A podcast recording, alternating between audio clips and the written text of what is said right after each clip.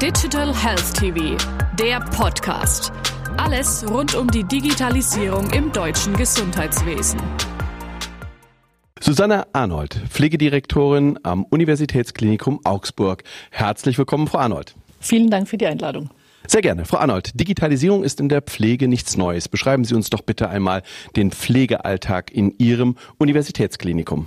Ja, wir sind natürlich schon lange mit der Digitalisierung befasst und beschäftigt auf den Stationen, allein schon über die Dokumentation in der elektronischen Patientenkurve. Man muss sich das folgendermaßen vorstellen, dass Befunde, Anordnungen, äh, äh, diagnostische Anmeldungen alle über digitale Systeme bei uns funktionieren. Und wir haben in einem zweiten Schritt jetzt bereits auf allen Stationen auch die digitale Fieberkurve eingeführt. Das heißt, alle Werte von dem Patienten, Temperatur, Blutdruck, äh, Anordnung vom Arzt und so weiter werden digital dokumentiert. Und es hat natürlich einen großen Vorteil, weil A, Sie haben alles leserlich zu verfüg verfügbar. Sie haben das an den verschiedenen Orten zur Verfügung. Also selbst wenn der Arzt auf einer anderen Station gerade tätig ist, die Pflegekraft beim Patienten ein Problem feststellt, kann sie den Arzt anrufen und um Unterstützung und um Anordnung bitten. Und der Arzt kann von einem anderen Platz im Krankenhaus in der elektronischen Patientenakte und in der Fieberkurve sehen, was der Patient im Moment verordnet bekommen hat, wie die Werte sind, wie die neuesten Laborwerte sind und so weiter und so fort. Also so bietet es eigentlich ganz, ganz aktuelle Informationen zur richtig guten Behandlung und Betreuung natürlich vom Patienten und bietet für Arzt und Pflegenden eine große Sicherheit, weil die Informationen einfach verfügbar sind. Pflege ist Dienst am Menschen. Wo sehen Sie in naher Zukunft weitere Einsatzfelder mittels der Digitalisierung?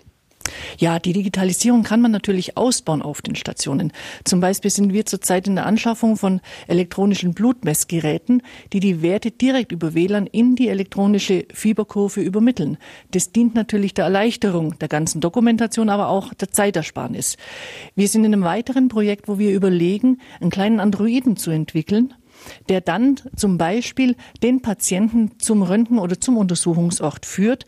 Jene Patienten, die, die gehfähig sind, die der Hilfe nicht bedürfen. Oder wir äh, äh, zum Beispiel auch die Anmeldungen von Transportsystemen oder von Essensbestellungen und so weiter und so fort finden bereits alle digital statt. Und das wollen wir natürlich nur ausbauen und intensivieren. Wichtig hierbei ist nur, dass der dass der Patient an erster Stelle, aber natürlich auch der Mitarbeiter und der Arzt einen Nutzen davon hat. Das heißt, diese Systeme werden nur dann angenommen, wenn keine Doppeldokumentationen stattfinden, wenn nicht mehr Zeitressourcen eingesetzt werden müssen als für das alte System. Und wenn wir hier Zeit ersparen, die Prozesse und die Abläufe einfacher gestalten, dann wird es vom Nutzer sofort erkannt und natürlich auch gern angewendet. Wir lesen immer wieder von der Robotik in der Pflege, assistiven Systemen, die die Pflege unterstützen soll. Was halten Sie von diesen Möglichkeiten und wie beurteilen Sie es hinsichtlich des Einsatzes, um eventuell Personalengpässen entgegenzuwirken? Ja, das ist natürlich ein großes äh, Thema, das gerade in Zeiten des Fachkräftemangels äh, alle beherrscht. Persönlich halte ich diese Systeme für hilfreich. Es ist eine große, große ethische Diskussion. Wird hier der Mensch, wird die Pflegekraft durch Robotik, durch Technik ersetzt? Das darf nicht sein, das soll aber auch nicht sein. Das sind lediglich unterstützende Systeme. Und so kann zum Beispiel, wenn ein Patient mobilisiert werden muss, aus dem Bett in einen Sitzstuhl rein, die Technik oder Robotik unheimlich helfen. Zum einen ist es schon schonender für den Patienten, wenn man den Patienten einfach nicht so zieht und so zerrt. Und zum anderen ist es natürlich eine große Unterstützung für den Pflegenden, weil der nicht so viel Kraft einsetzen muss. Und hier gibt es ausgefeilte Systeme, die man jetzt natürlich noch weiterentwickeln muss, um die Arbeit zu erleichtern und wirklich auch für den Patienten eine gute Mobilisation, eine gute Hilfestellung zu ermöglichen. Gleiches gilt zum Beispiel bei der Umlagerung von einem Patienten. Die Möglichkeit äh, besteht dann vielleicht für eine Pflegekraft, einen Patienten in einer gewissen Art und Weise zu lagern, wenn er im gewissen Umfang auch sich beteiligen kann noch. Wenn ihr auf der anderen Seite äh, jemand stehen habe oder einen Androiden oder äh, irgendein technisches Hilfsmittel stehen habe, das mich hierbei unterstützt. Also so kann man unterstützende Systeme wunderbar entwickeln. Es wird den Menschen nie ersetzen, es wird die Pflege unterstützen.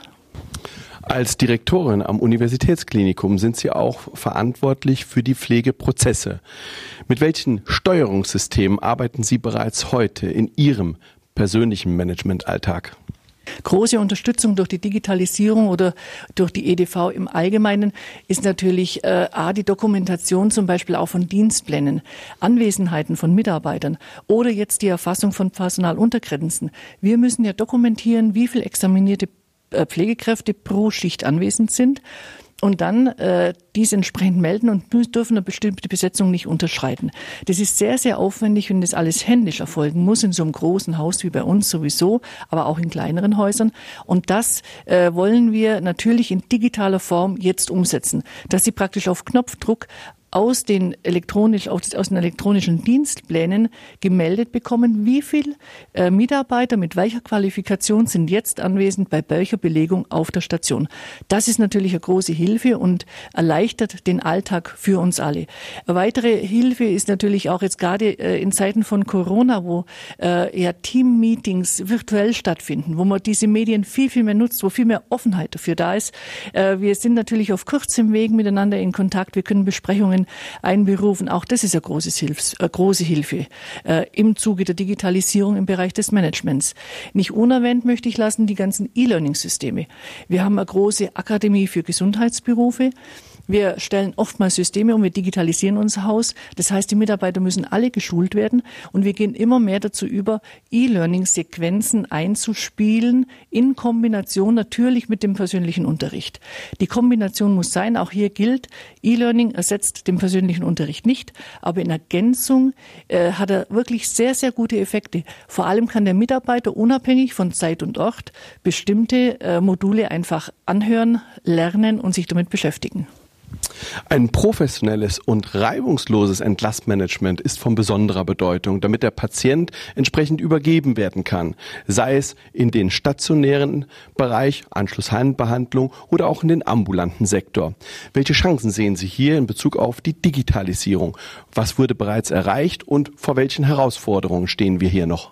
Also hier sehe ich mit den größten Handlungsbe Handlungsbedarf, in der Tat. Weil man muss ja wissen, dass die äh, Verweildauer des Patienten im Krankenhaus immer kürzer wurde die letzten Jahre. Das heißt, er muss gut vorbereitet in ein häusliches oder in ein stationäres Pflegeumfeld entlassen werden.